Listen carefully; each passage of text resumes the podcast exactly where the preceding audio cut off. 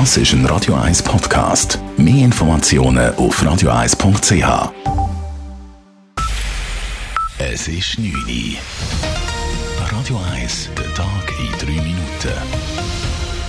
Mit dem Alles Karl.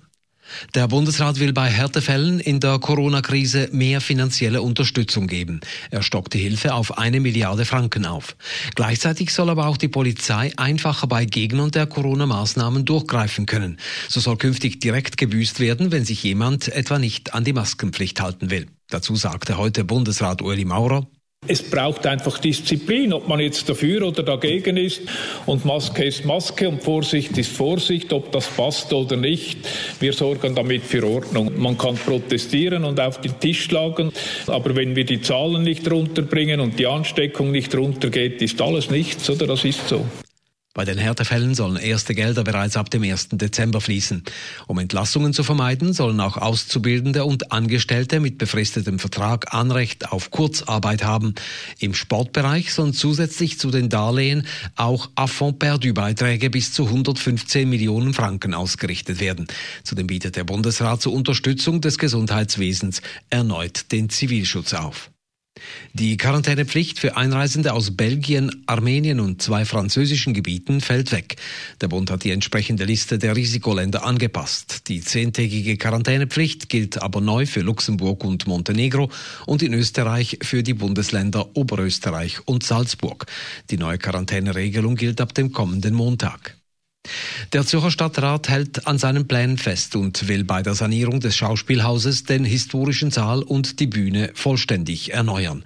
Man habe erneut mehrere Varianten geprüft und sei zum Schluss gekommen, dass eine vollständige Erneuerung sowohl finanziell als auch betriebstechnisch die beste Option sei, sagte heute Stadtpräsidentin Corinne Mauch. Das ist eine Variante, wo der Saal neu konzipiert wird, wo mit der gleichen Grundfläche, die wir haben, aber markante Verbesserungen können erreicht werden. Weil im Moment hat es Plätze, wo man schlecht führen sieht und gerade in der Ränge hinten ist auch die Akustik sehr schlecht.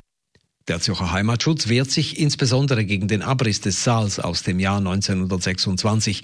In einer Mitteilung heißt es, der Stadtrat nehme die Zerstörung eines zeitgeschichtlichen Denkmals in Kauf. Dies sei ein Akt der Ignoranz.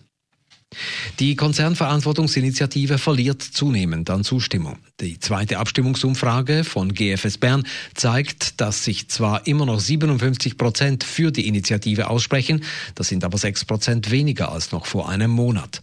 Und vor allem in den Kantonen der Zentral- und Südostschweiz sind die Menschen noch unentschlossen. Dann könnte das Ständemeer entscheidend werden. Abgestimmt wird am 29. November.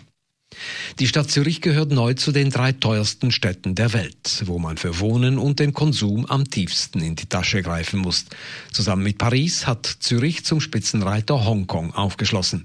Alle drei stehen gemeinsam an der Spitze der neuesten Auswertung des britischen Wirtschaftsmagazins The Economist. Schuld an den hohen Lebenshaltungskosten ist der Wertverlust des US-Dollars zum Euro und zum Franken als Folge der Corona-Pandemie.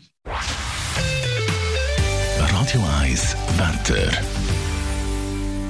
Nach einer klaren Nacht starten wir morgen am Donnerstag mit Nebel in den Tag hinein. Darüber tut es aber immer mehr zu und im Verlauf des Vormittags kommt es regnen. Am Nachmittag bewölkt und der Regen der lässt langsam nach. Temperaturen morgen zuerst um die 9 Grad, später wird es aber kühler mit Nachmittagswert um die 7 bis 8 Grad.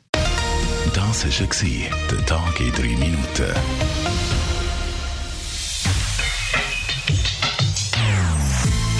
Non-Stop Music auf Radio 1.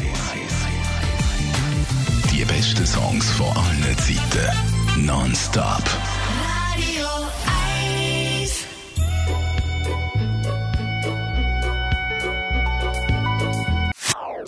Das ist ein Radio 1 Podcast. Mehr Informationen auf radio1.ch.